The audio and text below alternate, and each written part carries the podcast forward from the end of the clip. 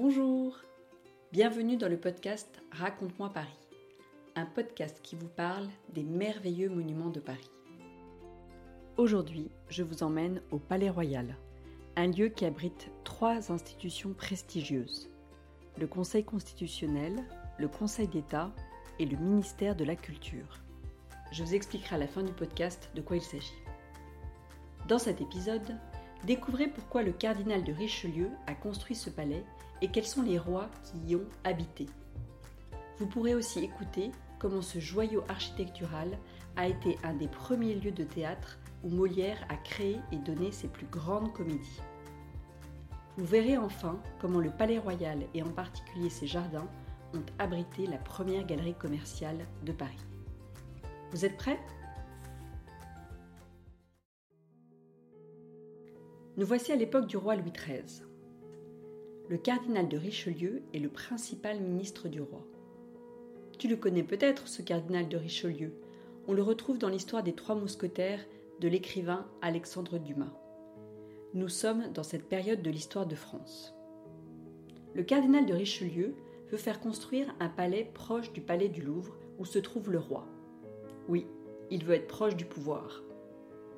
À l'époque, il habite le Petit Luxembourg. Le cardinal va acheter l'hôtel de Rambouillet en 1624 qu'il va renommer l'hôtel Richelieu. Au fur et à mesure des travaux et des années, il va agrandir sa propriété avec de beaux jardins, des fontaines et aussi une grande salle de spectacle de 500 places. Le cardinal aimait le luxe et les beaux objets. Il va donc créer un lieu très agréable qu'il va désormais appeler le palais cardinal. Il décida que ce palais, après sa mort, serait légué à Louis XIII. Mais il met une condition à ce cadeau. Il veut que le palais cardinal soit habité uniquement par des rois et leurs descendants directs, c'est-à-dire leurs enfants. Mais Louis XIII n'a pu habiter ce palais car il est mort juste cinq mois après le cardinal de Richelieu. C'est donc son fils, le petit Louis XIV, âgé de 5 ans, et sa mère, la régente Anne d'Autriche, qui s'y installèrent. La vie y était douce pour ce jeune roi, qui avait même une garde personnelle de soldats qui lui enseignaient à manier l'épée et qui était également là pour jouer avec lui. Malgré tout, ce palais, appelé dorénavant Palais Royal, a un inconvénient majeur. Il est très peu protégé et très proche du peuple. Alors lorsque le mécontentement gronde, le Palais Royal se trouve facilement envahi. Et en effet, une nuit de 1649, le jeune roi dut fuir du palais pour échapper aux frondeurs. Et deux années plus tard, le peuple est venu constater jusque dans sa chambre que Louis XIV n'avait pas fui Paris comme le disait la rumeur. Ces épisodes ont marqué le jeune Louis XIV et le poussent à quitter le palais royal pour le palais du Louvre et plus tard pour le château de Versailles qu'il fera construire. Une fois que le roi a quitté le palais royal, ce dernier est plus ou moins occupé par des membres de la famille. En revanche, le théâtre, qui a été modifié et agrandi, devient un lieu très fréquenté, et notamment grâce à Molière qui y a créé et joué ses célèbres comédies. Parmi les plus connus, il y a Tartuffe, Don Juan, le misanthrope, le bourgeois gentilhomme et le malade imaginaire. Ces pièces de théâtre étaient des comédies dans lesquelles Molière se moquait de la société et du comportement des gens. Cela faisait beaucoup rire les spectateurs et c'est ce qui fit son succès et le rendit célèbre. Molière était apprécié de Louis XIV qui le faisait également jouer à Versailles. Aujourd'hui, les pièces de Molière se jouent régulièrement à la Comédie Française qui se trouve juste à côté du Palais Royal. En 1692, Louis XIV décide de céder le Palais Royal à son frère, le duc d'Orléans. La famille d'Orléans y habita plus de 150 ans. Le duc d'Orléans s'y installa donc avec sa famille. À la mort de ce dernier, c'est son fils, Philippe d'Orléans, qui en hérita. Il avait une personnalité très forte. Il a bien manœuvré pour obtenir la régence du jeune Louis XV. En effet, lorsque le roi Louis XIV meurt, ses fils sont déjà morts ainsi que ses petits-fils. C'est donc à son arrière-petit-fils de 5 ans que revient la couronne. Il n'était pas prévu que Philippe d'Orléans assure la régence, mais il a su faire entendre sa voix et obtenir gain de cause. Il resta néanmoins habité au palais royal, tandis que le roi vivait au château de Vincennes et au palais des Tuileries. Avec Philippe d'Orléans, le palais royal se transforme. Il aimait les arts et les sciences. Fin collectionneur, il acquiert de nombreuses œuvres d'art au point que sa collection rivalisait avec celle du roi. Il agrandit son domaine et achète à côté du palais l'hôtel Colbert en très mauvais état pour en faire une écurie pour ses 100 chevaux.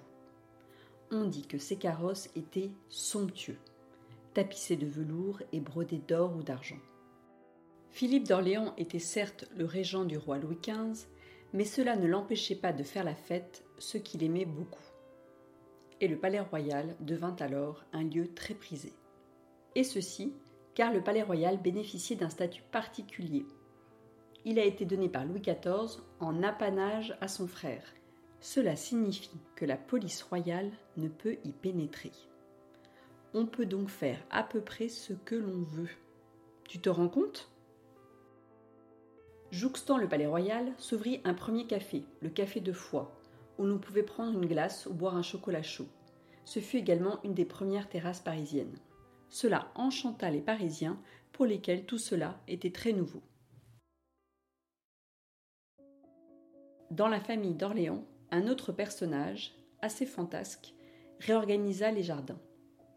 Il s'agit de l'arrière-petit-fils de Philippe d'Orléans, connu sous le nom de Philippe Égalité.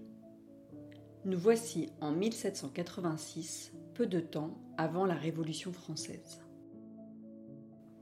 Ce dernier avait des problèmes financiers et il décida de se lancer dans la construction de maisons autour du jardin afin de les vendre. Il créa aussi 180 arcades et loua les espaces du rez-de-chaussée à des boutiques. C'était complètement nouveau à Paris de pouvoir aller dans une boutique, puis une autre, et ensuite aller boire un chocolat en terrasse. Cela contribua à faire la notoriété du Palais Royal. C'est également lui qui initiera les travaux du théâtre actuel de la Comédie Française, l'ancien théâtre du Palais Royal ayant brûlé. Mais imagine surtout qu'il a fait construire au centre du jardin du Palais Royal un beau et grand bâtiment de 100 mètres de long avec une grande verrière, une sorte d'hippodrome appelé Cirque du Palais Royal.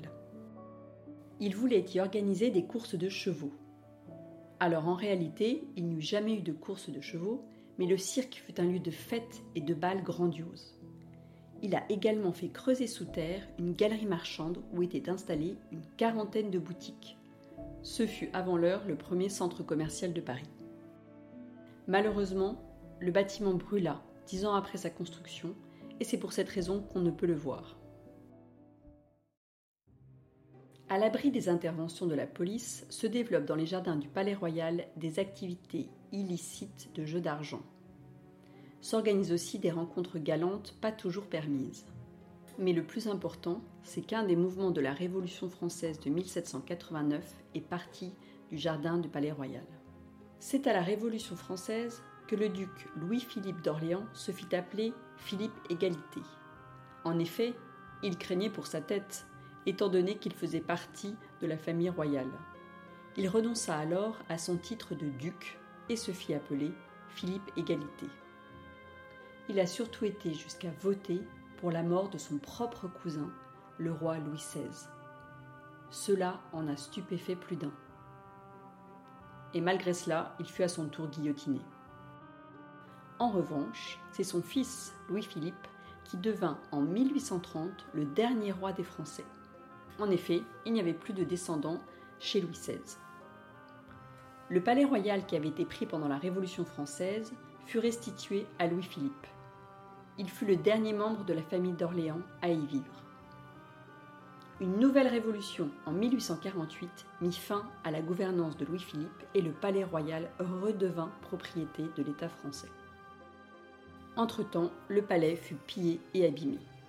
Puis, il faillit brûler pendant les événements de la Commune en 1871, lorsque le peuple se souleva contre le pouvoir en place.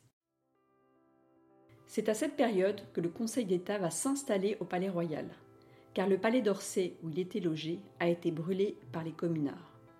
Le Conseil d'État, c'est un organisme créé par Napoléon Bonaparte qui a un rôle de conseiller juridique pour le gouvernement l'Assemblée nationale et le Sénat. Moins d'un siècle plus tard est installé au Palais Royal le Conseil constitutionnel nouvellement créé. C'est un organisme qui contrôle que les lois votées respectent bien la Constitution française. Et à peu près à la même période arrive enfin le ministère de la Culture qui a pour mission de promouvoir le patrimoine français, l'architecture, les arts plastiques, le théâtre et le cinéma, pour te donner quelques exemples. Ce sont des lieux que tu peux visiter uniquement pendant les journées du patrimoine fin septembre. En 1985, la cour d'honneur du Palais Royal a vu souffler un vent de modernisme avec l'installation des colonnes de l'artiste français Buren. Tu peux aller te promener librement au milieu de ces colonnes de Buren. Cette œuvre a permis de redonner de l'éclat à cette cour d'honneur qui faisait auparavant office de parking de voitures. Quant au jardin du Palais Royal, il continue à être ouvert au public. C'est un lieu de promenade très agréable.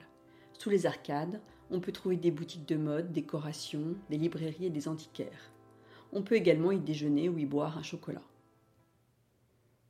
Si le Palais Royal et ses jardins sont aujourd'hui synonymes de calme et d'élégance, ils ont connu beaucoup d'agitation par le passé. Les vœux du cardinal de Richelieu d'en faire une résidence royale ont été partiellement exaucés. Il a en tout cas créé un lieu qui a marqué l'histoire de Paris et l'histoire de France. J'espère que cet épisode t'a plu et t'a donné envie d'en savoir plus sur le Palais Royal. N'hésite pas aussi à te renseigner davantage sur Molière et peut-être pourras-tu aller voir une de ses pièces de théâtre. C'est incroyable de pouvoir assister à un spectacle qui existe depuis presque 400 ans. À bientôt.